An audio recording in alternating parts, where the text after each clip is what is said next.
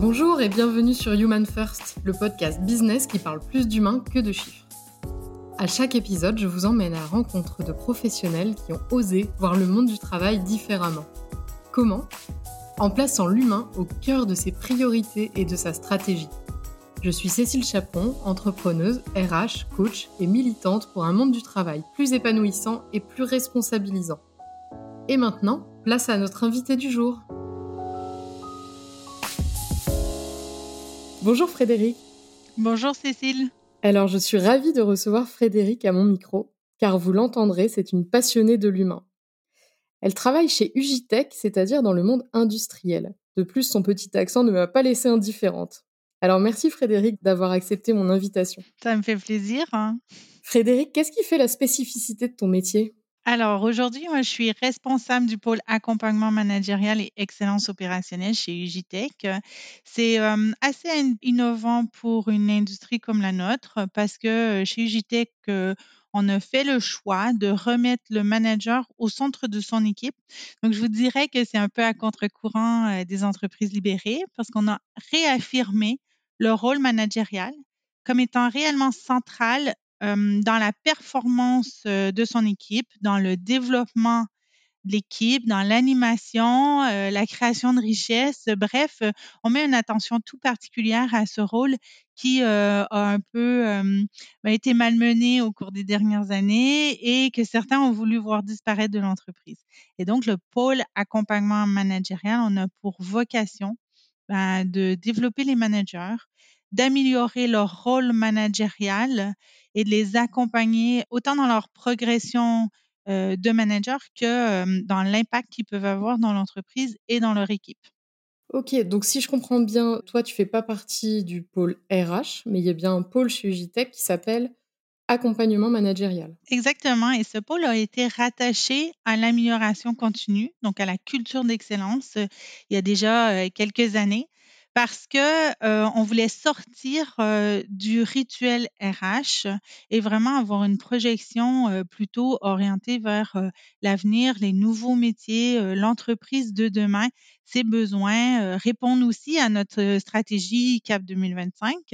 Et donc, c'était important, en fait, à quelque part, d'isoler cette équipe pour lui autoriser de fonctionner différemment. Donc, moi, j'aime bien dire que mon équipe, on est un peu comme des corsaires les corsaires, c'était un peu des bateaux, des bateaux marchands, certes, mais aussi un peu des pirates. Hein, donc, ils allaient, ils partaient devant tout le monde, sécuriser les routes commerciales. Bon, en voulant sécuriser les routes commerciales, des fois, ben, ils faisaient des peut-être des petits entorses à, à, leurs habitudes ou à des petits délits. Mais finalement, l'objectif, c'était vraiment d'ouvrir un nouveau chemin, une nouvelle voie de navigation.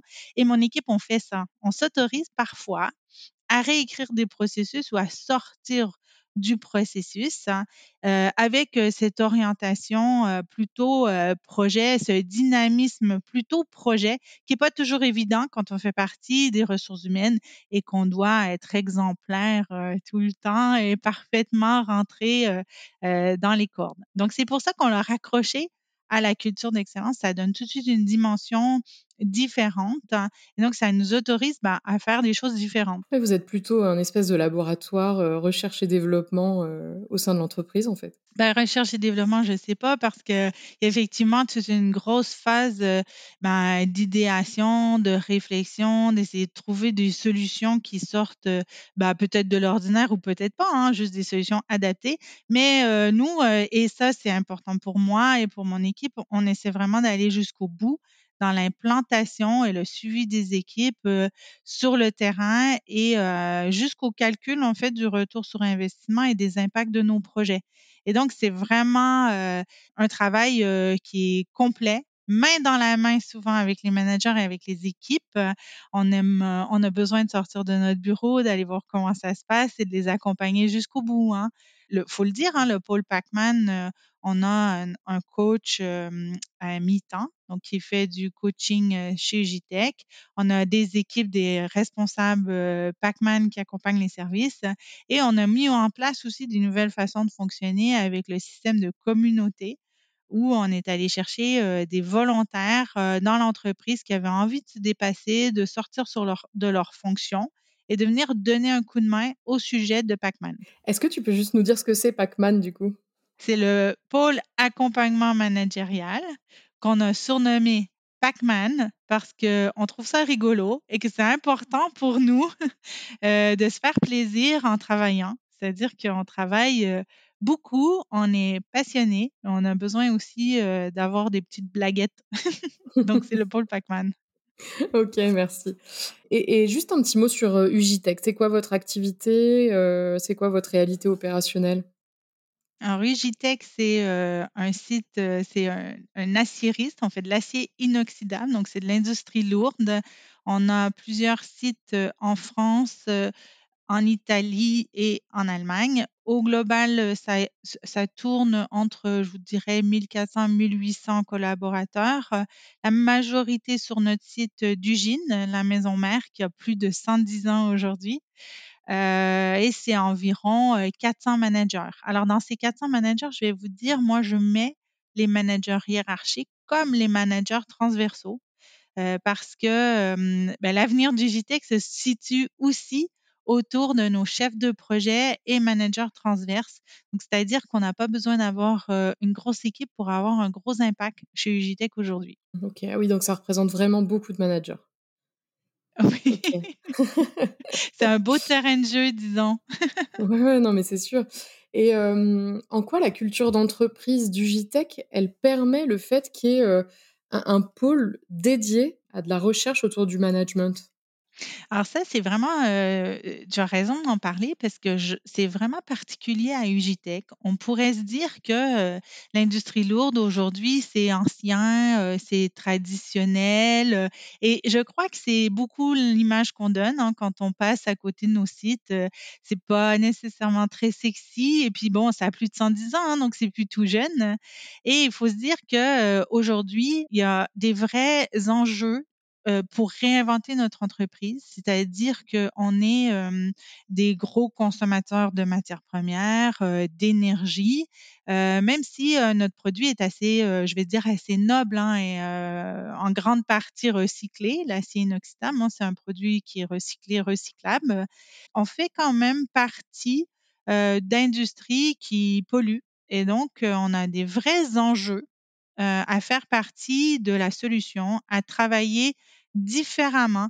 Et on est obligé aujourd'hui d'être innovant et de chercher des solutions différentes. Et donc, ça passe par l'humain au travers du pôle Pacman, mais ça passe aussi par un pôle de recherche qui est très à la pointe de l'acier inoxydable, par des processus qui sont assez en rupture par rapport à nos collègues ou notre, les autres personnes qui ont le même type d'activité. Il faut se dire aujourd'hui que les industries lourdes n'ont pas le choix, en fait, d'être agile et innovant parce qu'on fait face à des crises qui s'accélèrent, qui se suivent, qui s'accélèrent hein, et on ne peut pas rester sans rien faire. Et donc, malgré cette image, en fait, très traditionnelle et très archaïque en interne, on a des cultures d'entreprise très agiles et très tournées vers le futur et les nouvelles solutions. On, voit pas ça partout, hein, d'avoir un, d'avoir un pôle comme ça qui peut travailler sur l'humain et, qui a le temps de faire ça. Alors, on a vraiment beaucoup de projets. Ça s'est pas fait du jour au lendemain, hein, c'est sûr. Hein. On a, ben, comme tout le monde, à la création du pôle, il y a maintenant sept ans, on a dû montrer des résultats, faire nos preuves dans la cour des grands. montrer l'impact de notre travail parce que des managers qui sont accompagnés dans leur rôle managérial, qui sont soutenus, sont plus performants. Donc, les équipes sont plus performantes. Donc, il faut se dire aussi, c'est important qu'on ne crée pas un pôle accompagnement managérial pour la beauté du geste. On crée ce pôle parce qu'on a un impact et donc un impact sur les résultats et sur la performance. Et là, dans la performance, je vous je vous parle pas de, la productivité. Souvent, on entend parler de la productivité dans des, industries comme la nôtre. On ne parle pas que de productivité. On va aussi parler de la performance des équipes. Comment est-ce qu'on accompagne les équipes projets pour que les équipes soient plus performantes et qu'on arrive à nos solutions plus rapidement. Alors, je vais vous dire quelque chose. Je pense que dans notre usine, mon entreprise, chez Ugitech, on a des gens très intelligents qui ont plein d'idées et qui doivent apprendre à travailler ensemble et aller au bout de leurs idées. Et donc, c'est ce qu'on fait avec euh, mon équipe. Super, merci. Et il paraît que vous avez mis en place un parcours managérial assez innovant. Et du coup, euh, ça m'intéresse vraiment de t'entendre parler de ça.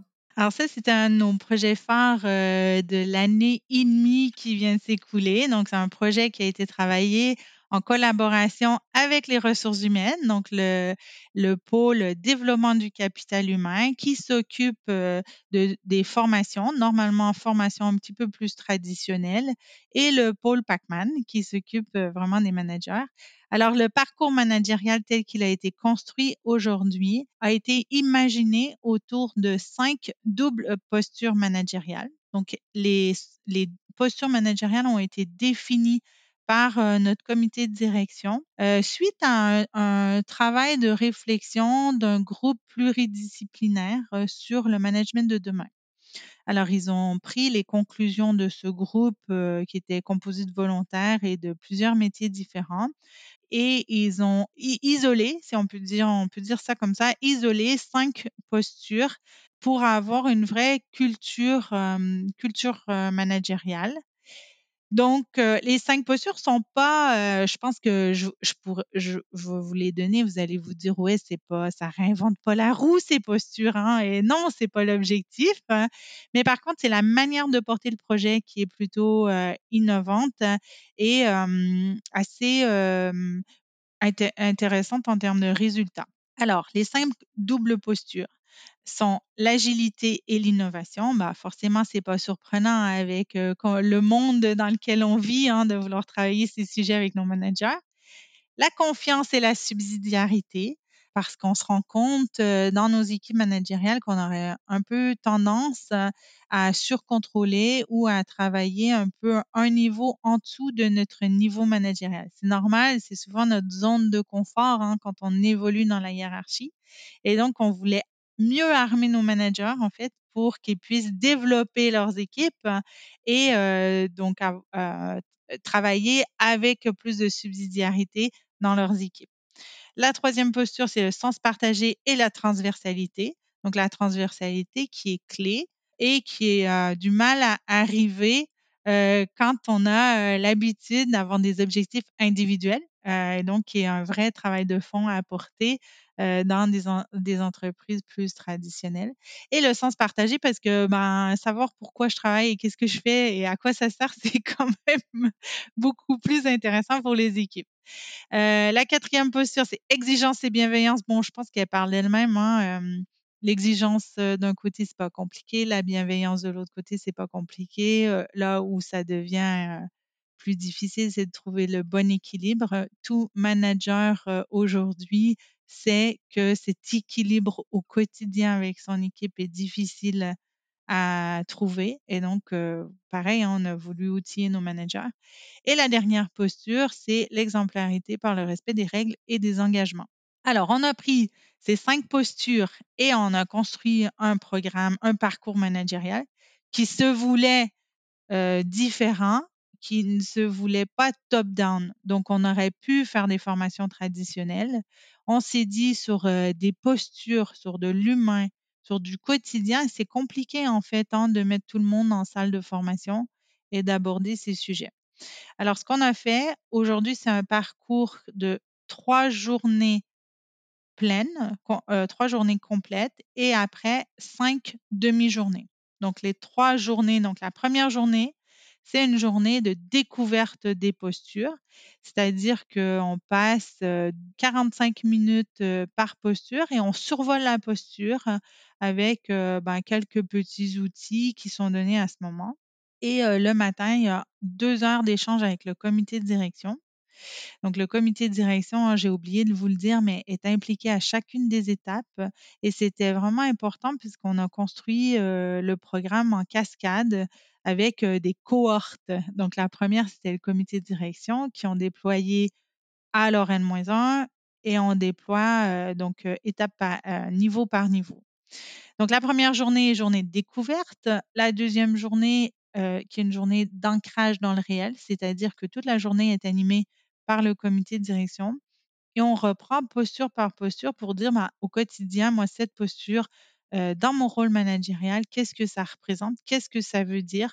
Voici un exemple de où j'ai été très fort sur cette posture et voici un exemple de ce qui est plus difficile pour moi. Donc là, il y a un peu, bon, pas une mise à nu du comité de direction, mais à quelque part, une exemplarité, un partage de vécu une ouverture du dialogue, une proximité qui est vraiment très appréciée de nos équipes. Et la troisième journée, qui est une journée résolution de problèmes, où là, on fait du co-développement. On présente le co-développement au manager. Et donc là, vous avez bien compris, il n'y a plus le comité de direction lors de ces sessions de co-développement. C'est animé par des animateurs de co-développement. Et donc, les managers arrivent avec leurs problématiques et on leur fait toucher du doigt cette super méthodologie. Donc ça, c'est vraiment pour les trois journées.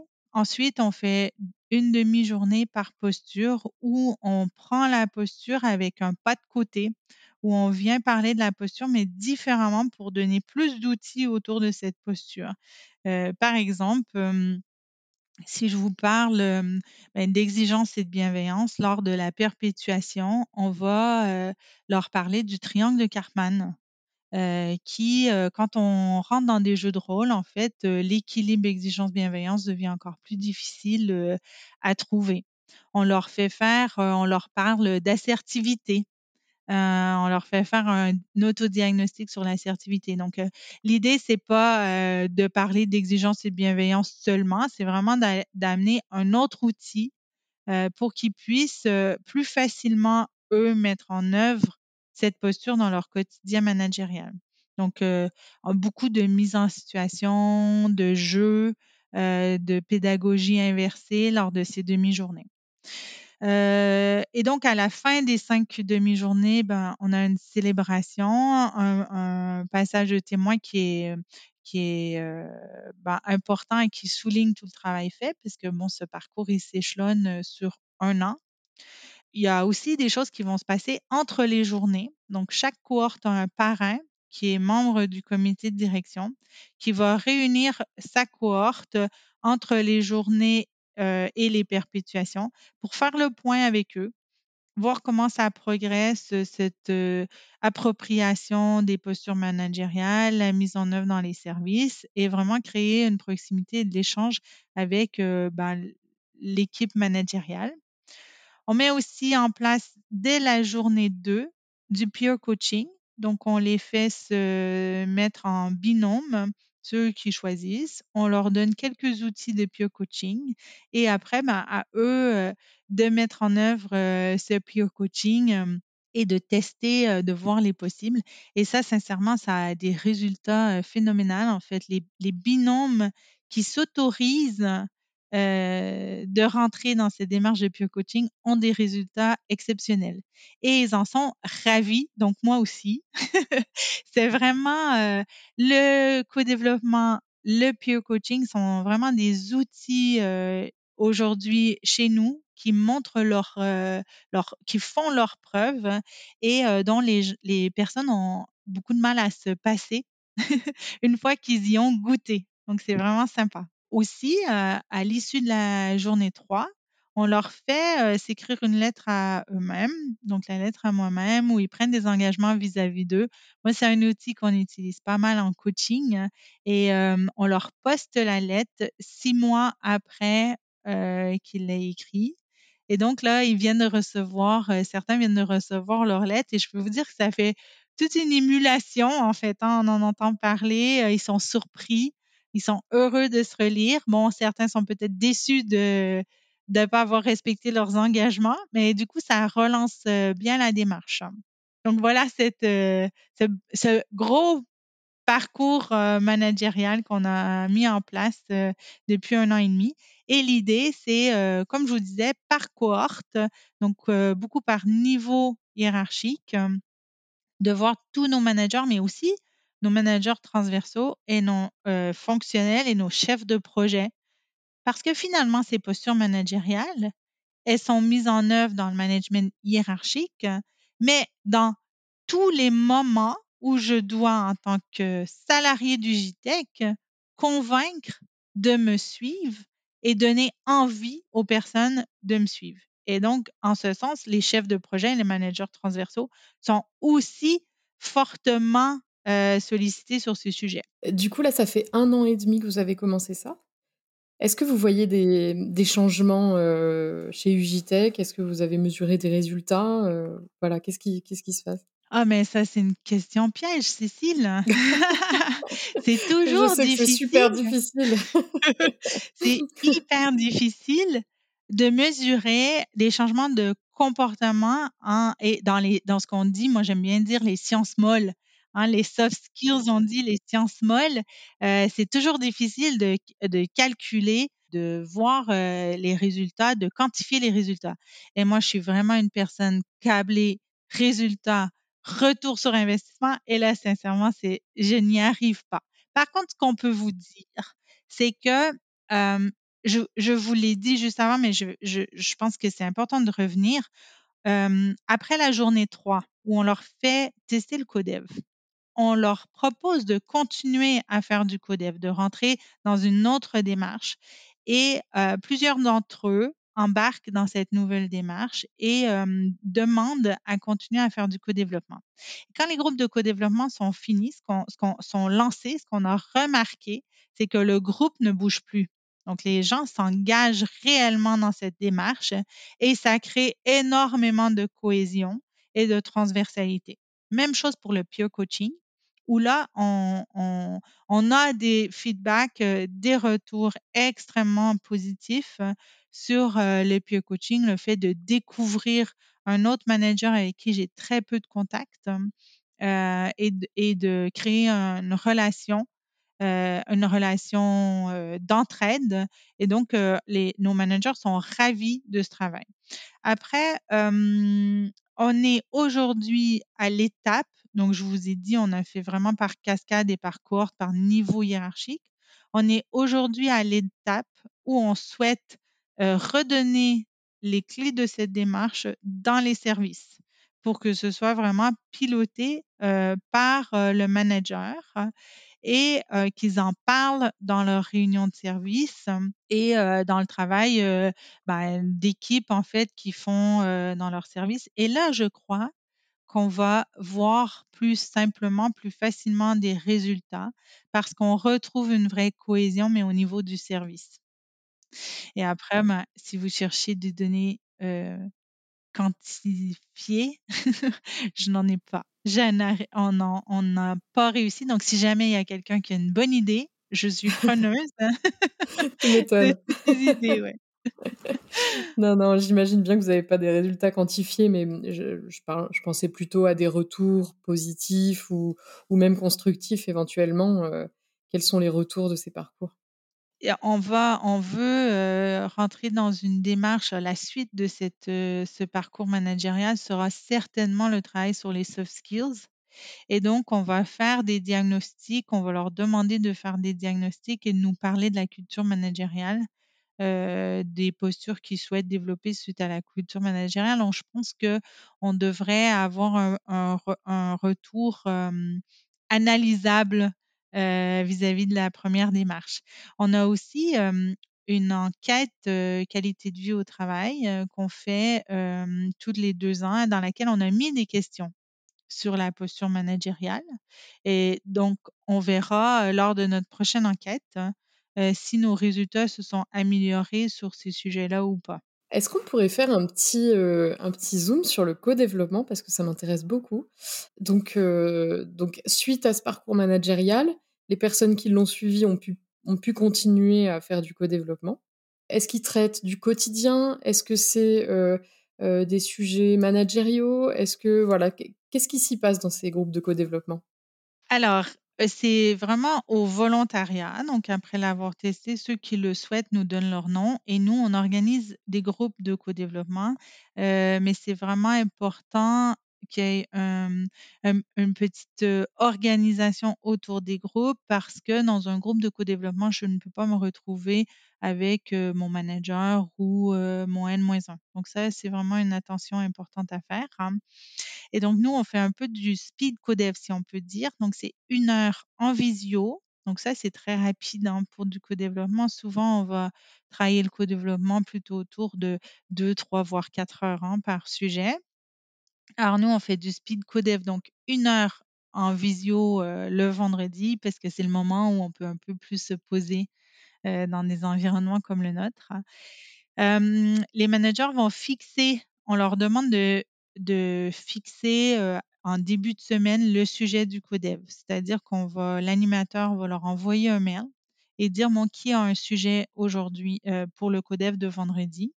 Et on le fixe en avance euh, tout simplement parce que en une heure, on n'a pas le temps de faire ce tour des popotes si on veut, de choisir le sujet et de faire le codev. Donc on arrive, le sujet est déjà fixé. C'est que des sujets de euh, management, de transversalité, de difficultés euh, de gestion de projet, bref, que des sujets qui ont attrait à l'humain, qui sont traités euh, dans, ces codev. Je, je crois que les co-développements peuvent être utiles à d'autres types de sujets, mais par contre, nous, le contexte dans lequel on a mis en place les co-développements tournait vraiment autour de ces sujets d'humains. Et donc, euh, c'est plutôt ce type de sujet qui remonte et qui, demande à être traité par euh, les membres des groupes de codev. Euh, je ne sais pas si euh, vous avez déjà parlé du co-développement euh, dans le podcast, mais moi, j'aime bien rappeler que le co-développement a été modélisé par Champagne et Paillettes. Donc, euh, sincèrement, euh, c'était une belle rencontre, je pense. Euh, la rencontre de Monsieur Champagne et Monsieur Paillette. Et bon, il faut quand même le dire, hein, c'est des Québécois. et donc, pour ça que bien. ça fait un peu chauvin comme ça. hein. C'est pas moi qui ai inventé le co-développement, mais on dirait que je suis aussi fière que si ça venait de moi. Donc, fidèle à leur réputation euh, des Québécois, le co-développement, c'est très pragmatique, très terrain et c'est l'intelligence de l'humain. C'est-à-dire qu'on a une personne qu'on va nommer le client, puisque c'est plus simple comme ça, qui arrive avec un problème et donc il va définir son problème, partager son problème. Après, les consultants, donc toutes les autres euh, personnes euh, dans le, le codev, vont lui poser des questions de clarification. Et là, il y a un vrai exercice de style parce qu'on demande à ce que ce soit des questions ouvertes. Et on se rend compte qu'on n'a plus trop l'habitude de poser des questions ouvertes. On a plutôt l'habitude de poser des questions orientées qui se répondent oui par oui ou par non, ou des questions qui viennent valider notre propre expérience finalement, mais qui ne sont pas des vraies questions pour creuser un sujet. Donc là, on a déjà un apprentissage qui se fait dans les membres euh, du CODEV. Et donc, à- et après, donc une fois qu'ils ont posé toutes leurs questions de compréhension euh, pour creuser le sujet, le client reformule une demande. OK? On a tendance à vouloir euh, donner des solutions aux gens avant même qu'ils nous aient demandé quelque chose. hein. Donc là, euh, pareil, un petit travail euh, d'attente. euh, Quelle est la demande? Je vais pas euh, donner mon aide sur tout ou n'importe quoi. Je vais donner mon aide sur ce qu'on m'a autorisé à aider. Et donc, la personne doit reformuler sa demande. Et après, on fait un tour de table où chacun propose des solutions. Souvent, un petit truc, on va leur dire de commencer leur phrase par si j'étais à ta place, je ferais telle chose hein, pour éviter les jugements, les jugements de valeur, les tu aurais dû, tu devrais, tu, le tu qui tue finalement. hein. Et là, ça aussi, c'est vraiment un exercice de style parce que c'est pas toujours facile, en fait, de, euh, de proposer des solutions sous cette forme. Euh, le co-développement, ça demande beaucoup d'écoute attentive, beaucoup de concentration, euh, de répondre à l'enjeu de l'autre plutôt qu'à mes envies. Et euh, ça crée des frustrations de co-développement parce que on n'autorise pas les débats et on a beaucoup l'habitude, euh, plutôt l'habitude de débattre que d'écouter. Et donc, ça vient aussi travailler ces apprentissages, en fait, ces, postures hein, de relation à l'autre, d'intelligence collective. Euh, et c'est un, un outil qui est vraiment très merveilleux parce qu'en une heure, je suis arrivée avec un problème et je ressors avec autant de pistes de solutions qu'il y avait de personnes dans mon groupe de codev. Et c'est très, comme je vous le disais, hein, très pragmatique, très terrain finalement, cette, cette méthode. Et donc, l'idée aussi, quand on arrive à mettre en place ces groupes, c'est qu'ils se suivent dans le temps et que chaque membre du groupe aura à un moment donné la chance de faire le client, donc de voir une de ces problématiques traitées. Et à la fin de la séance, donc il va s'engager sur certaines actions. Donc c'est son choix. Hein j'ai envie d'essayer telle chose qui m'a été dite, telle autre chose, c'est pas trop mon style, je vais pas faire. Hein. Et on, leur demande aussi de faire un retour entre eux d'une fois à l'autre. Et donc, c'est super valorisant de voir que ben, j'ai écouté le problème de l'autre, j'ai proposé une solution, il a essayé ma solution ou pas, mais la semaine suivante ou deux semaines plus tard, quand on se revoit en codev, ben on voit que sa solution a évolué et qu'on servait à quelque chose. Et donc, c'est vraiment une boucle positive qu'on instaure avec nos managers. C'est pas simple, hein? ça prend un peu d'attention pour arriver à se livrer en tant que manager et dire j'ai un problème. J'ai un problème que je n'arrive pas à régler seul. Je ne sais pas si ça vous est déjà arrivé quand vous étiez plus jeune d'avoir un problème de mathématiques que vous souhaitiez régler avec l'aide de votre voisin eh ben, c'était interdit hein. à l'école, ça, c'est interdit. Et dans le monde du travail, du coup, on reproduit ça. On a beaucoup de mal à demander de l'aide. Et le CODEF, c'est un peu ça. Hein. Euh, donc, ça demande un petit peu d'attention, ça demande un peu de pédagogie pour expliquer ce qui va être fait et ça demande de le tester. Euh, et là, normalement, quand les gens le testent sérieusement, ils voient toute la valeur du co-développement et ils sont partants, en fait, pour le refaire. Ouais, c'est impressionnant comme ça développe aussi de la fraternité dans une équipe et, euh, et de la générosité. Je me mets vraiment au service du problème de l'autre et finalement ça développe de l'empathie pour tout le monde envers cette personne-là. Je trouve ça passionnant le codev. et tu dis dans la fraternité dans une équipe, mais ou juste dans une entreprise, nous on a des groupes de codev qui sont très très transversaux où les personnes n'ont pas du tout l'habitude de travailler les unes avec les autres, hein, où un commercial peut avoir une très bonne idée pour aider quelqu'un qui est en production ou en logistique ou en tout cas des métiers qui finalement ont tous des idées, on a tous des idées, on a tous un chemin derrière nous, des compétences et là on les met à profit d'une problématique et donc c'est vraiment très très riche. Frédéric, est-ce qu'il y a un, projet qui, va arriver chez Ugitech C'est quoi euh, la prochaine étape justement dans, cette valorisation du management? C'est vrai que c'est un peu à contre-courant de ce qu'on peut entendre euh, par rapport aux entreprises libérées, etc. Donc, est-ce qu'il y a une prochaine étape dans, là-dedans? Alors, on est en train de travailler sur plein de projets. Ah, mais tu peux pas m'en parler. Plein d'idées. mais euh, la prochaine étape, c'est la suite finalement de cette culture managériale qui est vraiment euh, un sujet, un sujet clé et un sujet de cœur pour nous. Et donc, euh, la prochaine étape, ben, ça va être d'aller un cran plus loin, de travailler sur euh, les soft skills et d'autoriser les gens à se positionner sur quelles sont leurs forces et leurs faiblesses. Parce que vous l'avez compris, les postures euh, du parcours managérial, elles sont très top-down. Elles ont été certes définies en collaboration avec plusieurs itérations, mais finalement, quand on arrive dans le parcours, elles sont fixées, elles ont été choisies et donc, c'est là-dessus qu'on travaille. La prochaine étape, c'est de dire, ben, moi, je prends mes responsabilités et en tant que manager, voici toute une palette de soft skills que je dois mettre en œuvre. Et ben, quelles sont celles sur lesquelles je veux travailler? Quelles sont celles sur lesquelles je dois travailler avec euh, l'accord de ma hiérarchie ou en tout cas ce regard de ma hiérarchie? Donc, encore une fois, hein, tous ces programmes ne sont pas faits pour la beauté du geste.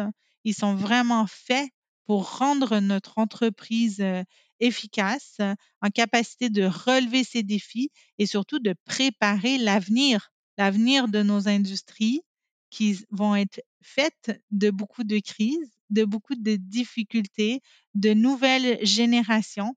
Et donc, nous, chez Ugitech, on a décidé de préparer nos managers à faire face à ça. Eh ben, merci beaucoup Frédéric pour cette discussion passionnante. Je suis vraiment très très contente de t'avoir interrogé parce que bah, parce que pour moi c'était important aussi bah, d'interroger des personnes qui viennent d'un monde industriel et pas pas simplement d'un monde de consultants qui, qui pensent des idées pour le développer chez leurs clients. Mais voilà, des, des idées qui sont, qui sont créées en interne. Je trouve ça très chouette et vraiment bravo pour votre parcours managérial qui développe probablement une culture très différente chez vous. Merci beaucoup. Mais je te remercie, Cécile. Ça m'a fait plaisir euh, de venir te voir aujourd'hui, faire ce podcast avec toi et surtout, tu as raison de revenir là-dessus. Je pense qu'on doit de s'intéresser aux industries et se dire que dans l'industrie, il y a plein de métiers. Il y a plein de métiers qui doivent se réinventer et donc c'est un terrain de jeu exceptionnel pour tous ceux qui ont envie de penser l'avenir. Merci beaucoup Frédéric, à bientôt. À bientôt. J'espère que vous avez aimé cet épisode autant que moi. Si vous connaissez quelqu'un qui aurait beaucoup de choses à dire sur le sujet, je serais très intéressée de le savoir. Alors partagez-nous son nom en commentaire. Pour nous soutenir, n'hésitez pas à partager cet épisode et à vous abonner à notre chaîne pour ne pas manquer les prochains. Et si l'envie de nous mettre plein d'étoiles et un commentaire vous prenez, n'hésitez surtout pas. À bientôt!